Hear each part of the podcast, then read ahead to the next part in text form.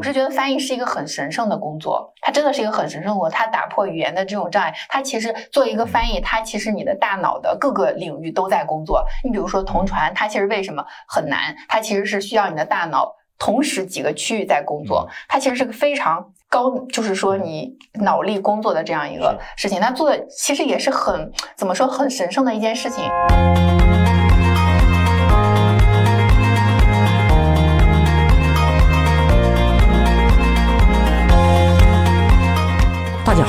欢迎收听阔博治疗，智慧的智，聊天的聊，我是主持人潘天一，我是主持人吴助。阔博治疗是一个有 AI 味道的访谈节目，节目背后的阔博智能虽然也是一家 AI 企业，但是我们的节目中邀请的嘉宾也好，讨论的话题与行业也好，都并不一定限于阔博智能自己服务的行业领域，所以我们的愿景是通过阔博治疗这个节目，让我们的听众更广泛的了解到。在不同行业中多样化的人工智能应用场景和这些行业里有趣有故事的人。那在今天的这个国际翻译日下的话，我们其实有一些听众可能知道，我们前几期呃在世界人工智能大会上面碰到一个非常有趣的呃一家初创企业叫 Translate。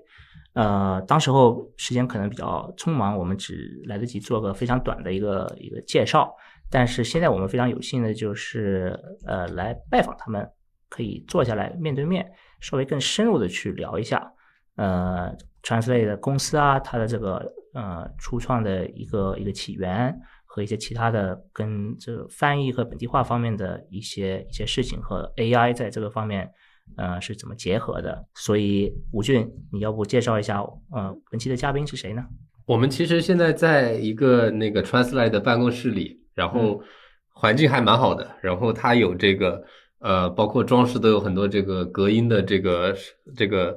材质。当然我们可能听众看不到啊，但还是我们觉得很有意思的。然后我们现在这次有有两个嘉宾，其实跟我们之前不太一样。然后一个是这个白霜，白霜是 Translate 的 CEO 啊和创始人。然后呢，另外我们也请到了 Stephanie 桑，那 Stephanie 是。Translate 这边负责语言服务人才管理的这个负责的同事，对，然后今天我们非常有幸坐在这里，大家一起聊一聊。哎，那我们要不先请白霜来简单介绍一下这个 Translate，因为虽然我们上次 WAIC 的那集聊过，但是可能有听众这一集他他没有听之前那集嘛，就可以非常简单的介绍一下我们的这个公司产品，然后也可以顺带介绍一下你当时为什么想到去创立这么一家公司。嗯。嗯，It's a long story。呃，我先介绍一下我们的平台吧。我们的定位是一家数字化语言服务云平台，大家可以理解成我们其实是在改变传统的一种语言服务的模式，用 AI 人机交互的方式去给我们的企业客户呃做价值输出。那么我们的直观的一个啊结果是我们可以输出比 AI 更精准，但是比人更高效的这样一种呃语言服务，是基于我们的数字化呃云平台这样一种模式，所以。我们本身是一家呃 SaaS 公司，对，然后但是又区别于传统的这种呃纯软件的 SaaS 公司，我们其实是一种 SaaS 加的模式，对。然后做这个项目来讲的话，它其实是我的第二个创业项目，可以理解成我们是啊在第一个创业项目，它呃。就是 pivot 过来的，也就是说转向迭代过来。但这个也跟我在创业初始，我读了这个《精益创业》这本书，所以我从来不觉得说，呃，如果你当时选了一个方向，你后面去做一个转向，它是一个 failure，而是说它有可能会让你呃更加的靠近呃你的那个方向。在过程之中，我们更多的是从呃这个市场的需求导向，然后再去反思自己做的一些事情，来不断的去校正。那么你可能会探索到一个更加呃完善的一个商业。模式，所以我个人的这个创业经历其实是从一个教育的心发心，然后在这个过程当中呢，探索到了，嗯，可能我觉得在呃，就是更具商业价值的这样一个项目。那么也结合我个人的呃经历，因为我本科是的巴黎高翻毕业，我本身就是学翻译专业，包括后面又去英国读了传媒。啊，后面就在这个互联网教育行业创业，所以说有这个 startup 的这个这个工作的经历，再结合我前面的一些呃学术上的一些背景，让我其实是有个人的比较呃 personal 的视角来去呃思考呃 translate 这个项目。对，OK，那你刚才介绍了你是就是只能是有点像 Translate 的前身嘛，就是嗯。你第一个呃创业的的项目，或者或者可以理解为上个版本。嗯那那在这个上面，其实我们第二个嘉宾 Seven，你呃你们之间是有这个呃算是有缘吧？对因为很深的缘分。对，要要不 Seven 你用你自己的呃语言去简呃简单介绍一下，就是当时候你是在这个项目上是是一个什么样子的角色？你怎么找到那个项目，然后怎么去转换到这家公司来？嗯，好的，啊、我是 Stephanie，我目前是负责 Translate 的语言服务人才库的管理，然后我目前也是呃华东师范大学英语笔译的一名研究生，所以。做翻译其实是我一直非常热爱的行业，也是我一直想要追求的。嗯，但在呃大概两年前吧，呃，我就是在关注那个 Translate 前身呃 Expats 的呃抖音，然后看到他们有招募字幕组的成员，呃，所以我就去呃到呃 Translate 的这个网站上面去看了一下，觉得他们网站设计非常的酷，然后就很有国际化视野，嗯。所以我就去嗯操作了一下嘛，发现操作也非常的简便，就是嗯正好之前不是一直在讨论说 AI 到底能不能代替人工翻译嘛？嗯，我觉得 Translate 就是给出了一个非常好的答案，因为它不是说 AI 去代替人，而是 AI 和人相互赋能的一个过程。对，就是能让 AI 去代替人做一些繁琐的工作，比如说打轴呀，嗯，这些，然后呢，能够让议员去更专注的做翻译本身这件事情。OK，那你当时候用这个平台，其实就是做一些相关的这种翻译的翻译的任务或者工作吗？对我当时就是做一些字幕的翻译。也听听白霜之前跟我们提过，就是你之前也是做过这个，就是字幕组的这个这个事情，对吧？对我之前也有跟一些其他的字幕组合作过，呃，然后使用他们的一些软件，呃，就觉得操作比较繁琐，然后呃，其实用机器呃跟用人工的效率并没有差很多，但是用 Translate 这个呃编辑器的话，呃，确实是能够加快效率的。嗯，你能不能跟我们描述一下？就是我们可能也不是特别知道，就没有真正做过翻译。就是你真正比如做一个翻译，它的大概的这个工作是是怎么样的？比如你要打轴，然后你还要还要做哪些事情？嗯，就比如说传统的那个字幕翻译嘛，一般就是说，呃，会用一个嗯一个录音文，嗯然后呃译员先去听听原文，然后把原文听写下来之后，要去对那个呃打字幕的那个时间轴，嗯对，要对，就是几分到几秒是这一句话，啊、然后对好了之后，有呃自己去逐字逐句的翻译，啊、所以整个这个过程就是呃比较繁琐的。然后嗯，把这些都翻译好了之后，还要去把这个字幕跟视频就合成压制。嗯嗯，就你还做视频编辑的这么这么一个工工作。对，其实这方面的工作经历我有，因为嗯。曾经在那个国外做独立电影的时候，我是把我们那个原文是芬兰语的电影，为了参加这些电影节，就就是这样一行一行的翻译成，先是翻译成英文，啊对，然后你可以，我可以告诉你，一个大概两个小时的电影里边有，我记得好像有一千七百多行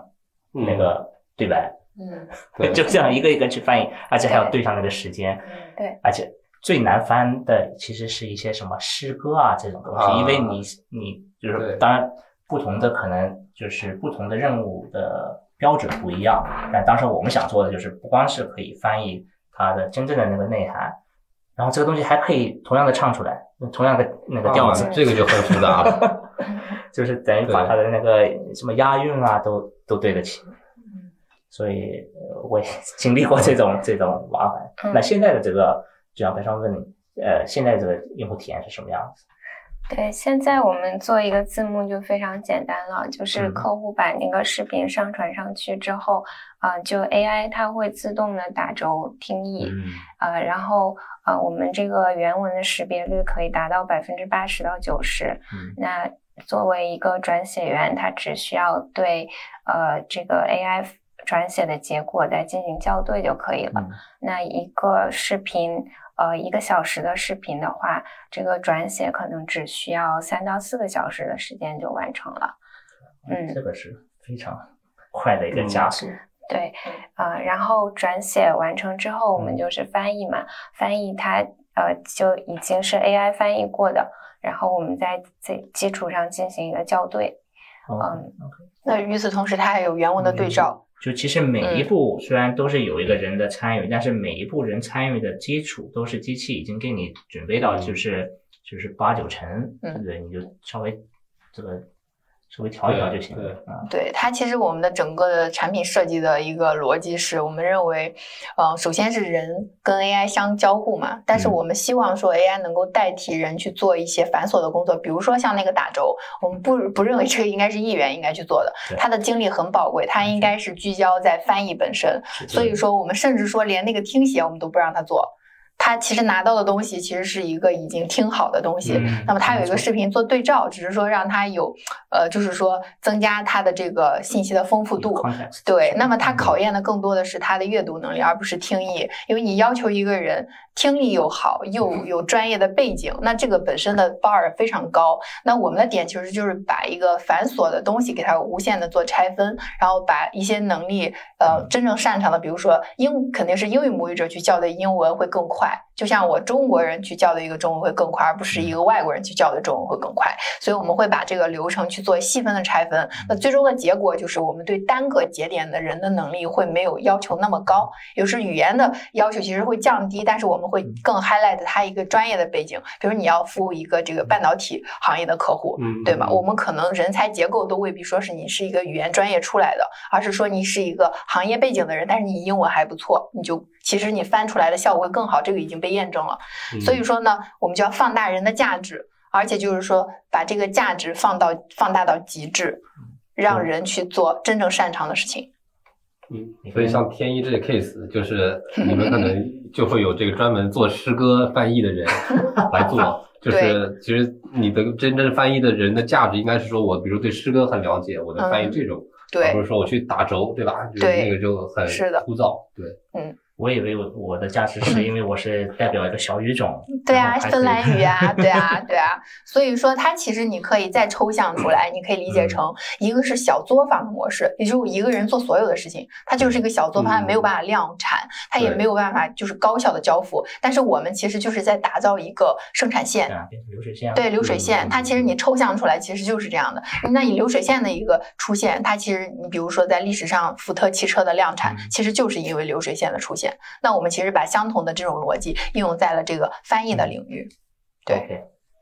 那你就是后面就是作为从一个用户，再到了就是现在这个问题是还是交给 Stephanie，呃，你作为曾经那个产品的一个用户，一直到现在是负责整个你们这边的这个呃语言服务人才的这个板块，那是一个什么样子的经历？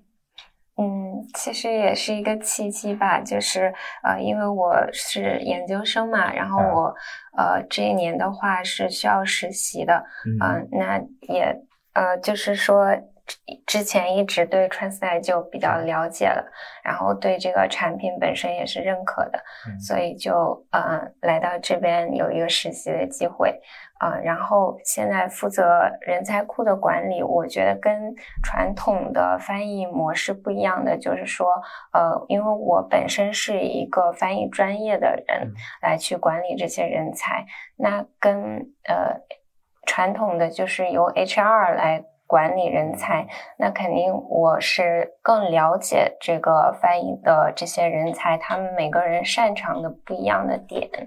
呃，然后也更了解说怎么样去呃跟议员沟通，以及跟客户这边的一个沟通。我觉得更多的它的一个价值啊，从我的角度，因为我是呃公司 CEO，但是我也做产品经理嘛。其实 Stephanie 这边贡献了很多产品层面的优化的点，就比如说我们的呃人才的匹配，呃，就是这么多的议员，对吗？你是要。我我的这个工作流出现了之后，我是要怎么去机器人？因为我们是机器人自动去匹配这些人才，那你的匹配逻辑是什么？它其实是各个不同的人才，你是要从不同的维度去给他做一个逻辑，你这个逻辑是要在产品层面去体现的。因为我们其实是，嗯，可以是这样讲，我们是一个非常复杂的业务逻辑，但是呈现给用户是极简的。但就是因为你要呈现给客户极简的东西，所以你要把很多方位都想象想象到。我们的人才匹配的逻辑就有三大 A 四纸，这些东西都是 Stephanie 他整理出来的。哇，这个能能稍微讲一点吗？就是我能想到，比如正常匹配，你可能有些逻辑啊，但比如说这个从业的经验。行业对吧？我能想到可能就这几几个，但你们说这个三大 A 四纸还还有些啊，因为我们从语言科学角度来讲的话，肯定是从一个外语翻译到你自己的母语，这个是译员更擅长去做的，所以我们就是呃，比如说英翻中，我们通常会找一个中文的译员来做，对，然后中翻英，我们是找那个。呃，母语是英语的人来做，在学过中文是嗯，对，但是因为这样的人才比较少，所以我们呃有些情况是先由中国的译员来翻译中翻英，然后我们再找一个英语母语者去校对。对，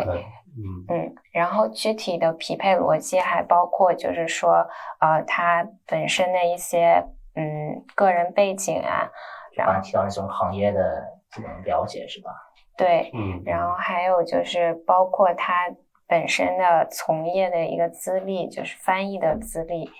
呃，翻译的一些经验，对，然后我们还有一些翻译的标准，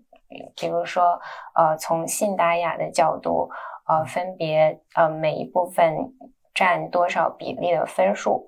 呃，然后我问个小白问题，信达雅的全称是啥？因为我听你们讲了好几次，但其实信是什么，达是什么，雅是什么？来给他科普一下。你知道吗？完全没有。对对对，大家都在讲信达雅，但是其实很少有人会理解信达雅是什么，更不会说在我们在评分层面是怎么占这个权重，以及信是几个维度，雅是几个维度，达是几个维度，这些其实都是一些 know how 的东西。这是你们翻译界的一个词汇，对吧？嗯。就是对，所以让 Stephanie 科普一下信达雅是什么。对，这个是严复最早在他翻译《天演论》的时候，呃，提出的一个信译式三难信达雅，就是说这三个标准是非常难达到的。然后信呢，就是忠实于原文；然后达就指的是语言的通顺，嗯，然后雅就是指它语言，比如说行文优美啊，嗯，这些。东西，所以我说的那个诗歌的翻译，其实无意中是就是参考了这几个不同的，就是我说因为有很多难度嘛，就是其实不同的纬度要把这个翻译要做好的话，其实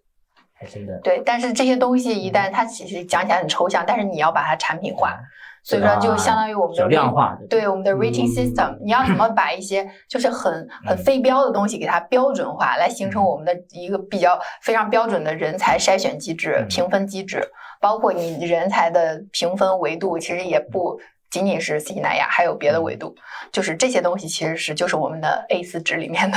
包括我们现在讲的只是翻译人才，我们的系统里面还有母语转写者、口就是口译，包括像配音人员，甚至 editor，对吧？编辑，对吧？美工，我们是有六个工种的，这六个工种全部都有自己的呃评分体系，包括匹配规则。OK，嗯，然后这才是。等于是你们的产品的一个一半，对不对？因为另一半还有这个进来的任务，三分之一，三分之一。对，那等会让你的再多讲。但 是我的理解就是因为作为一个 multi two sided 或者 multi sided 这个 network 的话，对，你另外一边就是这些进来的任务要要翻译的或者要要转的要本地化的一些内容，对，呃，这些应该也是同样的。就是其实我好奇的是，嗯，你们会用什么样子的一些信息，什么样子的？tag 也好，label 也好，去匹配这些，或者不不不仅是匹配的人，就是现在就是在这些人上面，就好像贴一个标签，嗯，然后进来的时候，那个任务是不是也会去把它打一些标签，嗯，这样你们才能匹配上来。对对对，我不知道你是的，你方便说懂得细这这个可以可以可以，这个完全可以说，这个我就我来说吧，因为作为就是 CEO 兼产品经理，对，然后其实在这个标签化这一块其实很重要，呃，因为我们本身就是又回到了人机交互这一块嘛，就 AI 的部分其实你相对可控，但是人的部分它其实是一个变量，你这个变量如果不可控的话，你就直接影响到你的交付能力了。所以说我们产品一个非常重心就是说我们怎么把这个人的这个部分给它变得可控，它其中一个点就是我在匹配一个客户的这个任务给他匹配一个议员的时候。甚至匹配我们，因为我们其实不是滴滴模式，说客户有一个稿件，我马上给他匹配一个人，而是说我们这个人是提前给客户匹配好的。也就是说，在我们的销售的这个这个这个单成，就是客户签约之后，我们其实是有一个叫客户成功岗。那这个客户成功岗做的一个事情叫做智能定制，它智能定制的第二个板块就是给客户进行人才库的一个定制，也就是说我需要在我的人才库里面给客户匹配到他所需要的人才，那这个其实就是依靠我们的一个标签化的一个呃一个 matching 的一个系统。那回到刚才你的那个问题，我们的标签是怎么运作的？它其实是这样，就是我们的客户他是有一个大的标签的，那客户他的任务也是有具体的下面的标签的，那这个客户的任务的标签呢？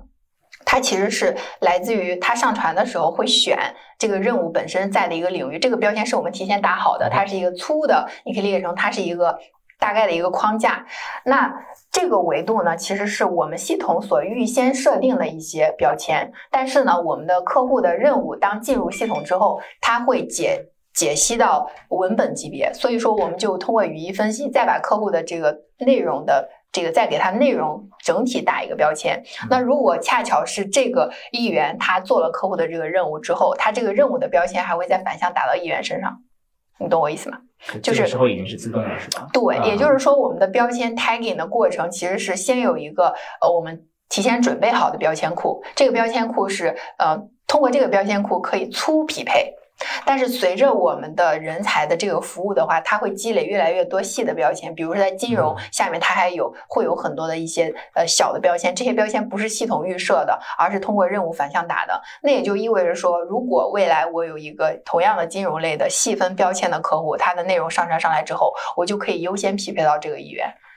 这个人才。对，所以说呢，我们是靠这样一套嗯。这种 matching 的这种模式来去实现人才的精准匹配。OK，这个有点听听起来有点像推荐系统。嗯，就是因为双方对可能都做了一个事情，就牢固了这两个之间两者之间的一个关系。嗯，就是不管你是怎么去量化它的，它是不是一个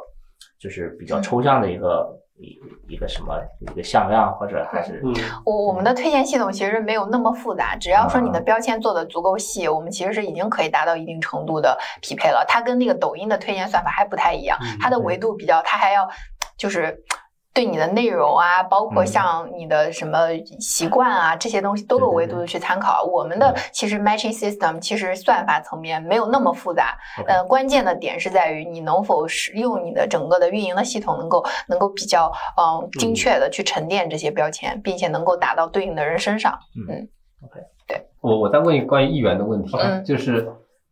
这是一个怎么样的一个群体？其实我还蛮好奇，就是比如说他们，他应该也是挺大一个群体，像我们。看什么美剧啊，什么都会有字幕组，都会翻译。但是这这样的人，他们到底是一个什么样的情况？我想要了解一下，就是全职还是这个都是兼职？然后收入情况啊，整体的，对对，可以聊一下。嗯，就是在传统翻译行业的话，一般译员就是翻译专业毕业的啊。然后这次这部分译员他可以呃做全职或者是兼职的译员。呃，做全职译员的话是占少部分的。嗯，然后这些可能是一部分是在翻译公司或者是在一些企业工作，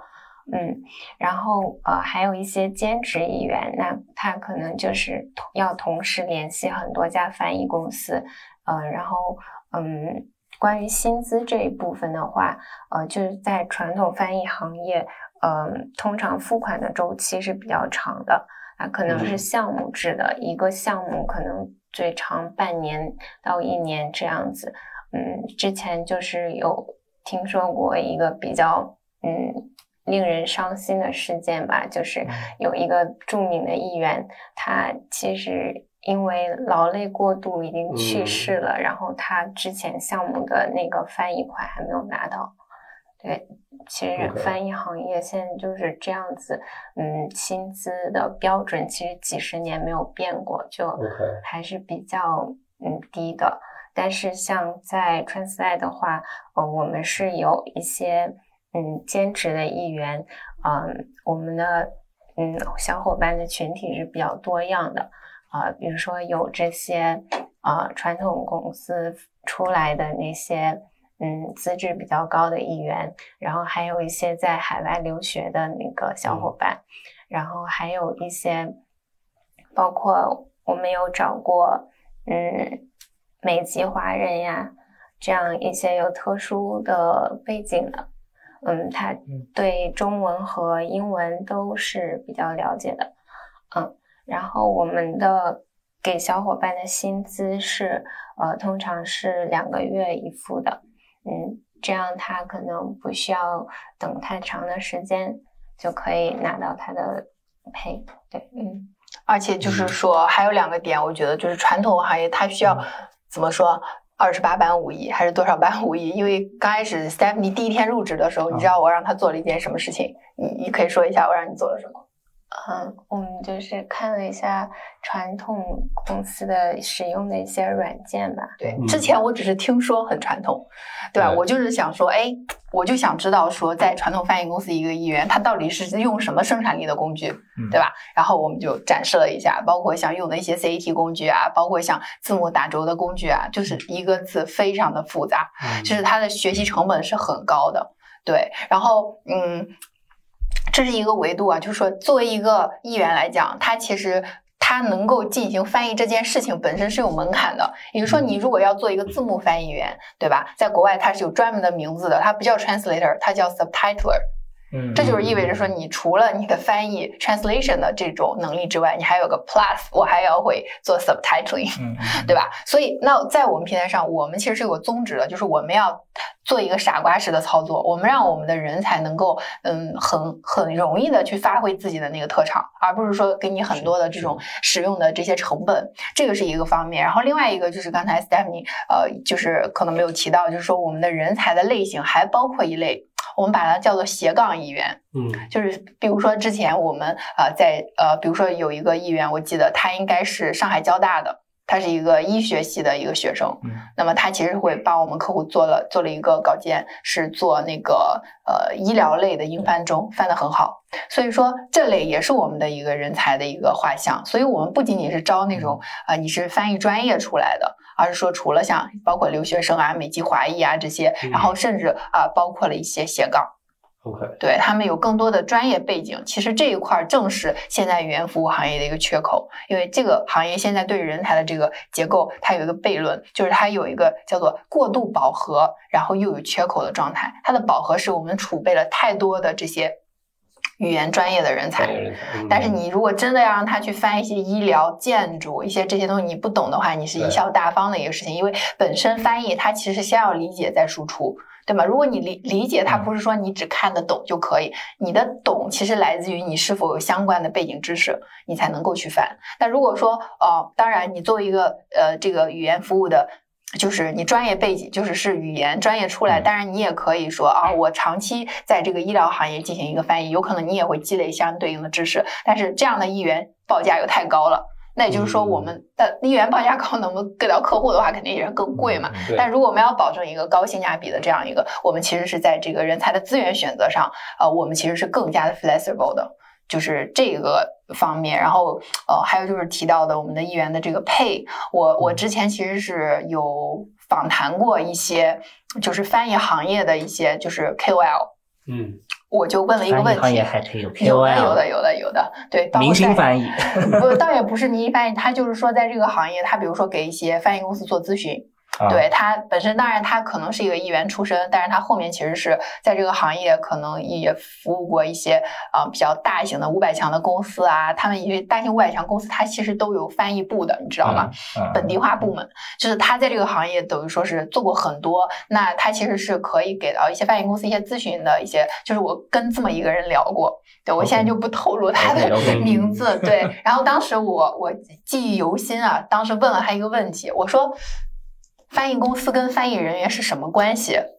他说了一个非非常让我现在记忆犹新的，他说是奴隶跟奴隶主的关系。哇，天哪！对，就是我就想猜这个词。对，多么！我当时都 shock 了，因为我本身其实也是翻译专业出来的，嗯我是觉得翻译是一个很神圣的工作，它真的是一个很神圣的工作，它打破语言的这种障碍。它其实做一个翻译，它其实你的大脑的各个领域都在工作。你比如说同传，它其实为什么很难？它其实是需要你的大脑同时几个区域在工作，它其实是个非常高。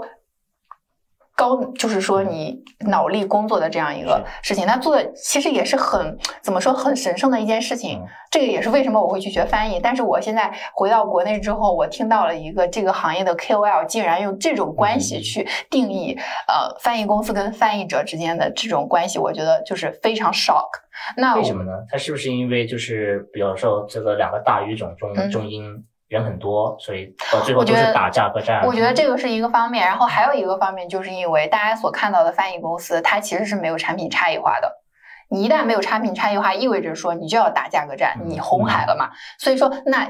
每个人都在压，对我如果给客户报的低，那我压谁？我要保我的毛利，我不可能说我给一元的依然很高，对不对？所以这个行业就形成了一个为什么就十几年薪资没有变，嗯，就是很荒谬，大家听起来很荒谬，但是它是一个完全可以推理出来的一个事情。就这个行业，它现在是价格战，然后没有产品差异化，所以说它才会去一直去压一元的这样一个薪资。嗯，不仅仅是你的配呃很低，然后另外的话呃就是说你还拿不到你的配，有些甚至说你就拿不到了。欠款。在国内国外都是这样子的，这个也是因为市场的倒退啊，因为你传统翻译公司你没有产品差异化，那有可能另外一家翻译公司说，哦，我给你的 payment term 对吧，我的账期可以跟你半年，有的说我我三个月，那客户就选半年的，因为大家就是服务都差不多嘛，对所以说那就意味着我不可能垫资给一元发薪吧，那这些都是我们 translate 想要解决的问题。那对从你们角度来看是有差异化的，对吧？应该对，当然，嗯你比如说我们在面对客户的时候，我们的产品差异化很明显的，所以说我们不需要去就是完全的去打价格战，因为我们其实给到客户的是一个整体的解决方案，我们其实是用。可以是用相同的价格，然后去给你做智能定制。另外，事实上我们的价格其实也是呃怎么说呢，比市场稍微低一些。但是我们低的那个嗯空间是我们用自动化的方式去做的其他的，比如说压制，我们其实不需要人，我们是云端自动化的。那传统翻译公司一分钟压制报个十几二十块钱，那我们其实就是很很少的一个费用，所以我们把我们把那一部分变成了我们的价格呃的那个空间，而不是去压榨一元，你懂吗？这个其实是我们我想改变的一个事情，就是我们希望通过 Translate 这种商业模式，因为我们的客户其实是给我们月付的，所以我们给到我们的一元就是两个月付一次。对吧？嗯我们既不需要垫资，但是我们就减减缩了这个周期。你你只有这样的平台化的公司，你才能够有这个 bargaining power，去跟客户说我是要求你去月付的。呃，如果你接受不了的话，OK，你去找传统翻译公司，那就价格更贵，或者说是你的整个的体验会更不好嘛。那刚才白霜你嗯聊到就是不同的专业行业，那这里我也而且加又加上 AI，就是我嗯我有一个比较就是技术 技术类型的问题，就是对，就是很多很，因为我们知道，就是如果我们说要做一些专业领域的翻译，比如说你是律师啊，或者你是呃，I don't know，甚至这种电影行业有很多嗯专用词语，对不对？呃，那这种比较专业场场合的话，呃，首先就是从一个呃人员角度，你可能是要跟这个呃跟这个行业是要要嗯起码沾边的，就是你要懂一点东西。那嗯这个机器你呃在你们的平台上，机器会预先准备好嗯这个资料。那机器其实它的不管是背后的什么语言模型啊，肯定嗯也是要需要有嗯储备的这个专业知识，它才能往这个方向去、去翻译嘛。对，所以在这种呃比较定制化的词量上面、词库上面，嗯。呃，这些模型是需要训、嗯。另外训练，还是你们怎么嗯。去保持，嗯、不管是一个模型还是多个模型，可以嗯。很广的去、嗯。去服务各种各样的需求。嗯，我们更多的是一套模型来去实现各个客户的定制化，嗯。但这个是通过产品模式还有我们的呃技术相互就是磨合产生的一个结果。我举个简单例子啊，就比如说对于我来说，因为我之前在法国留学，那对于我，我可能在我的脑子里面，我的语言中枢里面其实是呃有这个中英法的相互的一个转换能力，可能对你来讲还多了一个芬兰语，可能你就没有法语的那一部分。对，那其实是原因是什么？你有想过吗？其实就是你刚才说的这个关于语料的这一部分，因为在我的脑海里面，我其实是。有法语的语料，而你没有，你有芬兰语的语料，那这一块我是 missing 的嘛，对吧？那也就是说，嗯，我如果今天学了芬兰语，其实我就是等于扩充了我的芬兰的这个语的语料，那同样的是调动了你的语言中枢能力，其实是一样的。你只是因为语料，你的这个你的这个 memory，包括你的这些储储存的这些东西，它其实是有大有小，然后也有有有的是芬兰语，有也有的是法语，所以才会导致你的翻译能力是不一样的。所以从这个维度，你是不是就可以理解说，如果我要针对一个客户做他的个性化的一个，他这个翻译的准确度，呃，就是越高，那就意味着说我要针对这个客户做个性化的语料，也就是说你的专业术语我提前要给你输入进去，或者说我的人在校对 AI 的过程之中，它可以形成这些的翻译记忆库、语料库，那是不是就拓充了我的那个语料库的那个部分？那就意味着我能力就会更强嘛？那我翻译出来的东西就跟没有那个语料的那个大脑就是不一样的。所以它意思就是模型是有模型上我们大脑这一个就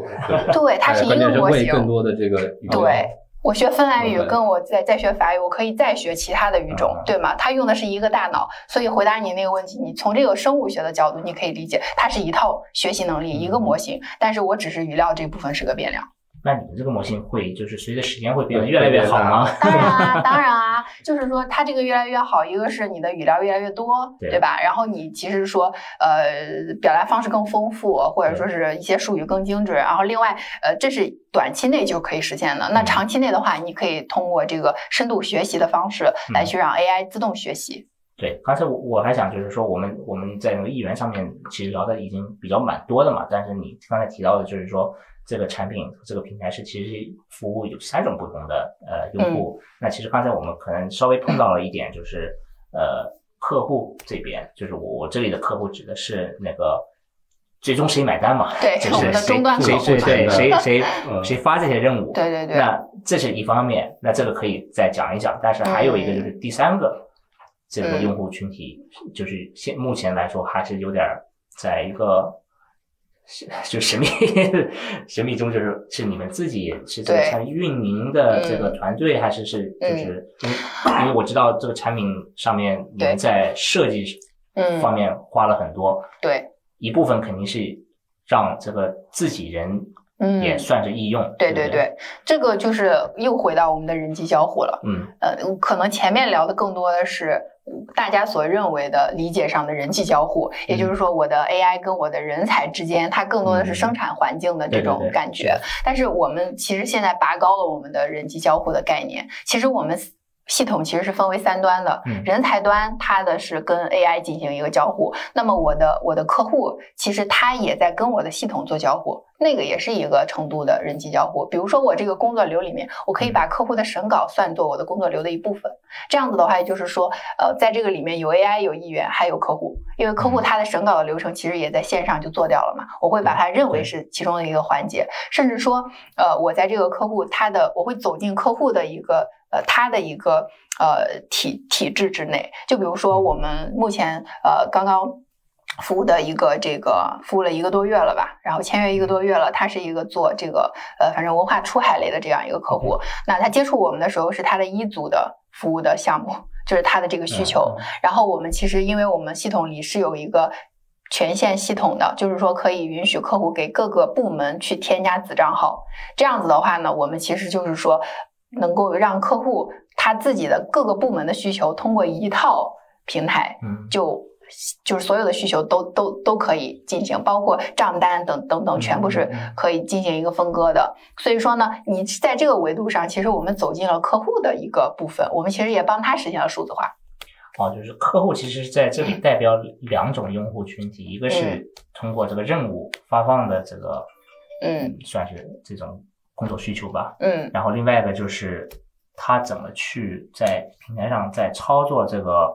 呃我们的这个合流程啊，我们的这个合作关系，嗯。甚嗯，至扩大业务，对。这甚至都不需要你们再自己嗯。做这种、呃嗯。二次的，就对是 upselling，因为它直接在系统里边增加任务就可以了。对，这个其实我们比较巧妙的设计的一个点，对，也考虑到我们的商业模式，因为我们是个 SaaS，我们是更看重复购，就是获嗯获客，然后复购，包括就是 upsell 这方面。但是我们不是为了 upsell 而去 upsell，就是客户本身就有这个需求，对吧？他预期就是说二组他在找一个传统服务商，那你为什么不在一个平台上解决你公司所有的这个需求呢？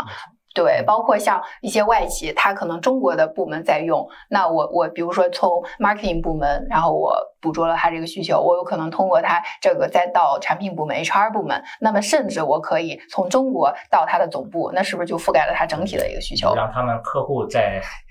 那个整个集团里边内推是吧？对，就是说，但只要你产品做得好，就会实现这样，因为我们已经验证了，从一组人家就是推荐给二组去用，嗯对我们根本就没有花什么精力。对我觉得最终还是要产品去说话，对客户他自己能够感知到你的产品所带来的价值，所以这个也是我们的一个非常核心的，就是我们做的这个事情，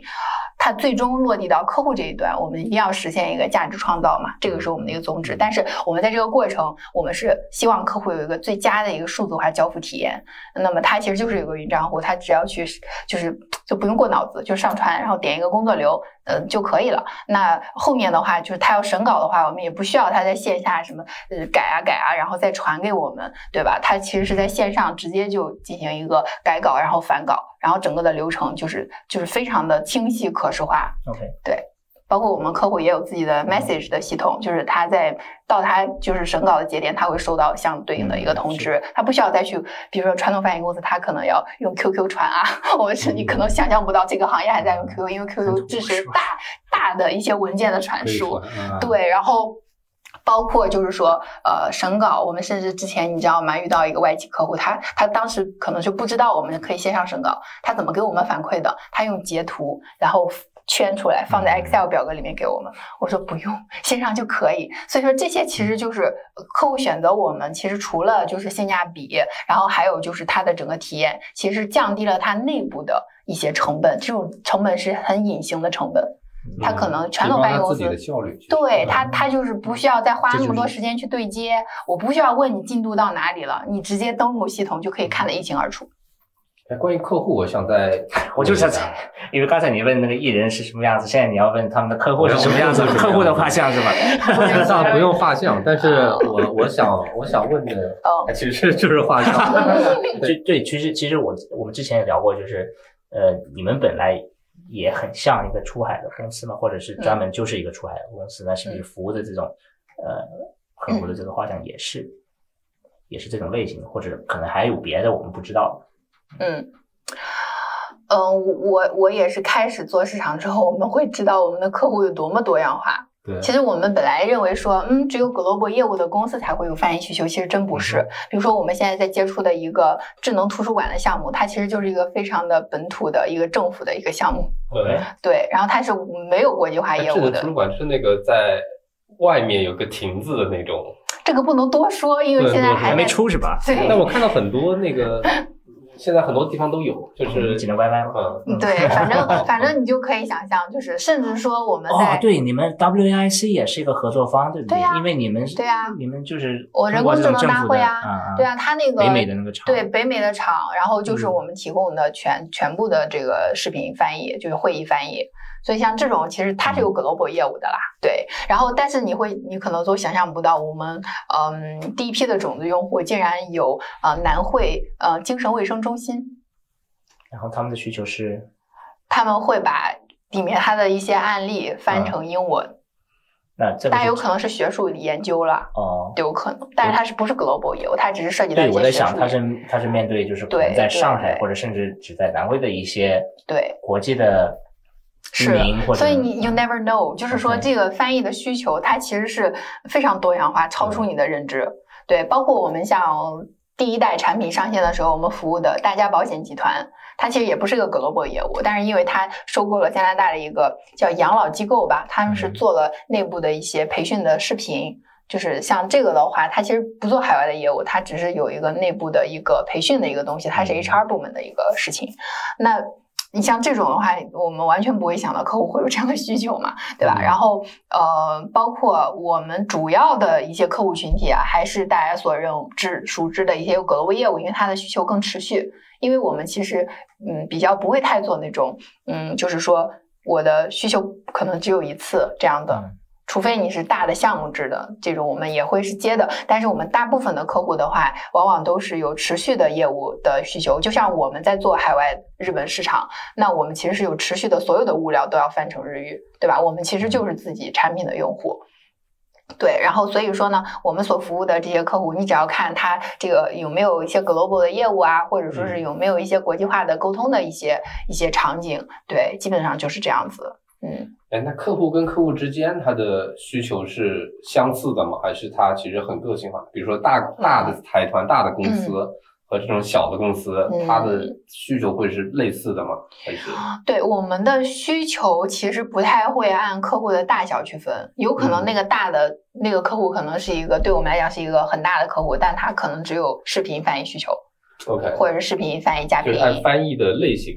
对他这个完全是按照客户他自己的场景，因为我们其实在讲，我们其实想把自己打造成一个超级呃节点，那我们其实是通过跟客户链接，就能够给客户赋予这样一个多语种呃本地化的一个能力。那我们其实就是深入到客户的场景中去。你是什么？你是一个平台吗？那你可以接我的 API，对吧？那如果你是。就是我们的这个生态合作的话，我们可以用，比如说插件，当然也是一种 API 的形式。那比如说像我们有些客户，他比如说比较注重这种数据安全，他可能会要求私有化部署。那比如说有一些客户中小型的一些外企，他可能觉得，呃，我我也不需要 API 接口，对吧？我内容也没有很多，那我可以直接在你平台上注册上传。那么我们其实就是在，嗯，就打造我们的基本盘的能力之上，我们其实在拓展我们的延展能力。其实这个也是我们现在产品的一个呃发力点吧，就是怎么去 match 到客户不同的场景，并且灵活的做接入。比如说你的 email 的翻译，对吧？我可能要接入你的这个邮件系统，可能通过 API 的方式。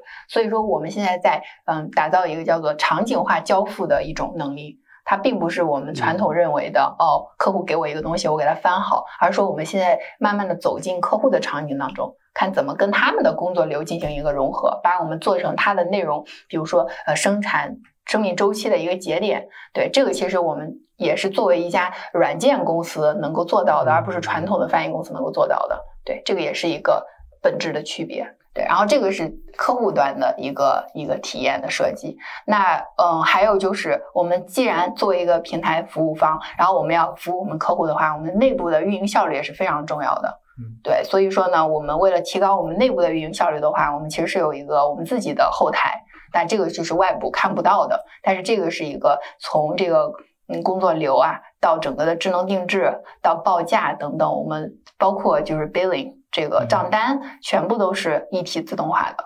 对人才库的管理这些，能把自己绑定在客户的这个生产流程里边，它就是产生一个额额外大的一个粘性一种壁垒。对对，所以 SaaS 公司很重要，复购嘛，对吧？然后就是客户的这个更换成本也会比较高嘛。对，嗯。那我们可以从这个产品的层面上，可能在在。挖一些比较深奥的这个这个东，呃，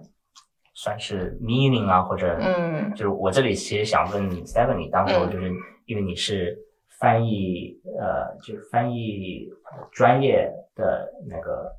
呃人，那那当时候是什么让你去往这个翻译的方向去走？你你想通过这种呃在世界上做翻译，你觉得它的它有什么深的意义吗？为什么选择成为一名专业的议员？对，就像就像白霜之前说的，这个应该是一个非常就是被尊重的一个一个事情，让让文化之间有更更通的这种交流。嗯，所以你自己的这个一个原因是什么？我觉得可以分为几个方面吧。首先就是翻译，它的成果是非常直接的，你可以看到你自己翻译的那个东西，然后它是不是被客户认可，是不是被读者认可。嗯，它其实就像你的一个孩子一样。对，然后就首先翻译这件事情是非常有感情的。嗯，然后就是说，嗯，可能呃做翻译它可以呃。作为一个不同语言之间沟通的桥梁，然后它可以就是说，嗯，让不同背景、不同文化背景的人可以有这个沟通的可能，嗯，然后还有就是说，嗯，可能我觉得，嗯，做翻译它是一个持续学习的过程，因为你在翻译客户的一些稿件的时候。你也可以从中学到很多的专业知识，呃，所以说翻译，呃，我们有一句话就是说，呃，你要成为一个翻译，你要嗯，know everything of something and something of everything，嗯，对，所以说一个梯形的，对吧？对，对一个行业很很了解，但是别的行业你也要。这个真的，这个就是我当时为什么学翻译的一个原因，就是后面的最后一个，因为我是一个好奇心，我是一个好奇宝宝，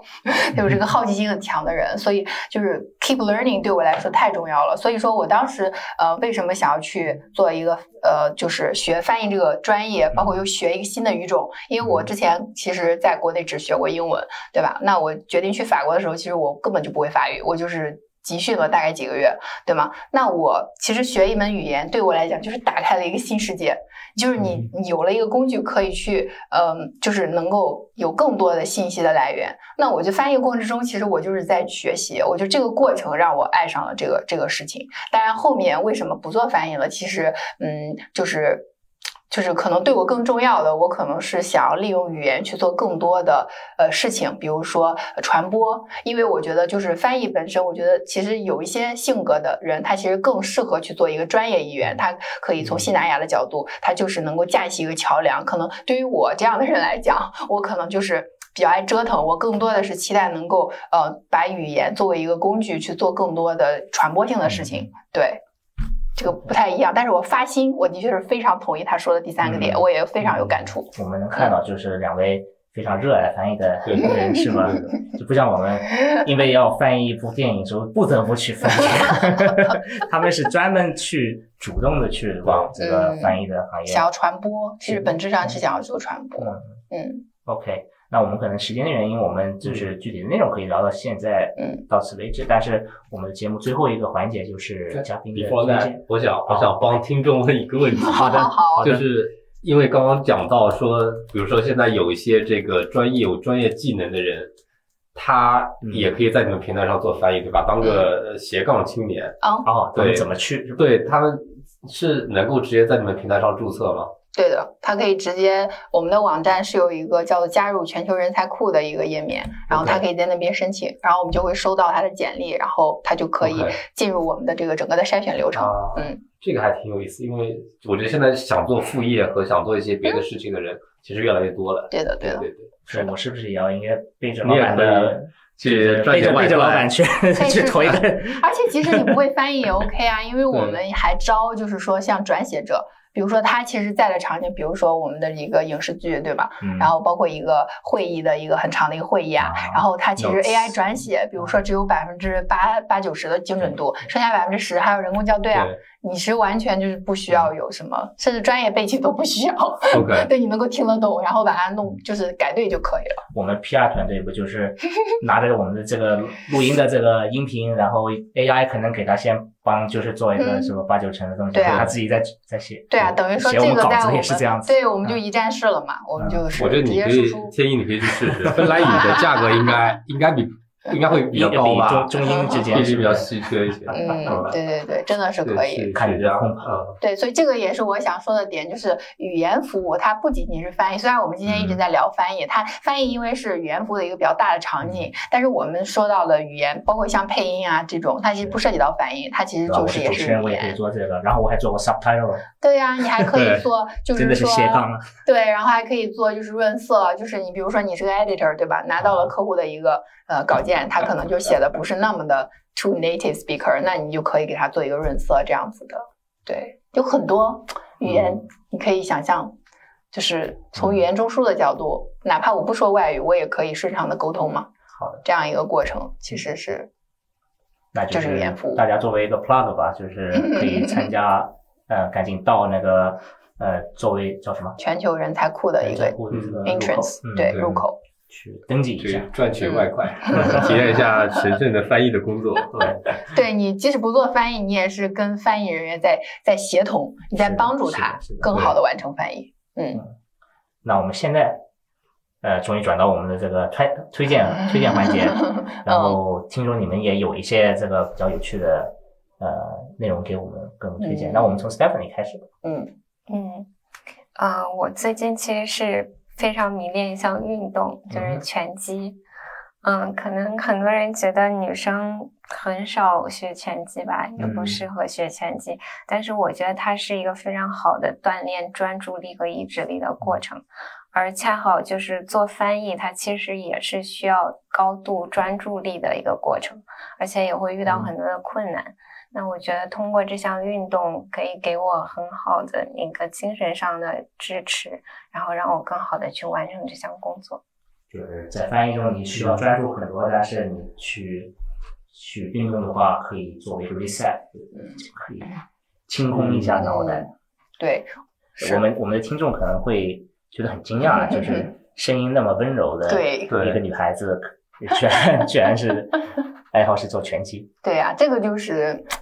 我们就是不要这刮目相看啊对这个点就是在于我们在看一个人的时候，其实嗯不要急着给他贴标签，其实人他是有非常复杂的东西在里面的，对。但是你其实可以窥探到说，box boxing 虽然感觉是一个比较嗯很有力量的一个运动啊，但是呢，他其实也说了，就是比如说专注这一个方面，他其实跟他的选择的职业呃都是有。高度的一个相关性的对然后就说到是不是该我了？我来分享一下了。没错，对你，比如说我现在追求的一种相关性啊，我我可能从小到大，我可能不太会说是，大家看我都会觉得说，嗯，你的变化性还是蛮强的。我是觉得就是在人生的不同阶段，你可能追求的那个东西会不太一样。比如说我今年开始，我就觉得我更多的是要做一些内观的一些事情。可能我在呃这个，我感觉我在创业的前两年，或者说我这个刚回国的时候，我觉得我其实很嗯跟自己的一些深度的对话还是比较少的，可能就是关注关注在说啊、我刚回国，然后我要去了解国内的这个商业情这种情况啊，然后找到我自己的定位啊，然后。呃，包括说，呃，刚开始创业的时候，其实刚开始也会觉得，是因为我本身觉得自己就是会创业，所以当时觉得，嗯，也二十六岁了，是不是该折腾一下了？所以它是一个，嗯，可能对自己有一些外部的一些，我觉得还是有一些世俗的一些要求。对我觉得我之前是一个比较容易受世俗的一些想法影响的一个人。那随着我的创业的过程当中啊，与其说是一个打拼的一个过程，我觉得更更是自我发现的一个过程。尤其是当呃你把呃一个项目做零到一的这样一个这个过程的一个实现过程当中，你其实是要不停的去消化一些东西，包括比如说压力的一个产生，它其实是要需要很好的去 balance 这些压力，然后你需需要去面对投资人，需要去面对你的团队、你的客户、你的这个内部的有很多东西需要 manage。那么其实。我不是生来就会做这些事情的，那么我是要需要有一个消化的一个过程，并且要输出一个自己的应对方式。那这个过程之中，我其实就要先跟自己对话了。我在这个过程之中，其实我觉得，嗯，自己的成长是非常的快速的。所以说呢，我其实跟我们的小伙伴，我们会会一直沟通一些，呃，个人成长相关的一个事情。我希望我的小伙伴他能够在这份工作中，不是说这是一个谋生的工具，可能它是一个方面，它可以给你带来一些收入。更多的，我是希望我们的小伙伴在这份工作中能够找到你的一个自洽，也就是说，你的这份工作能够跟你自我的追求能够相 match 起来。那其实这个也是我自己在做的一件事情。创业的这条路，你为什么而创业？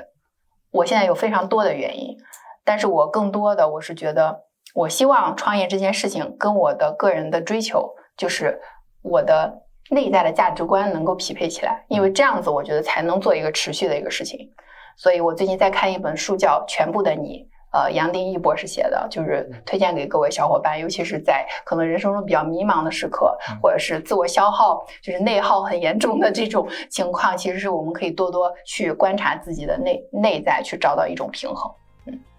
非常感谢两位的，谢谢你们的采访，谢谢谢谢。好嘞。您现在收听的是阔博治疗，一个有 AI 味道的访谈节目。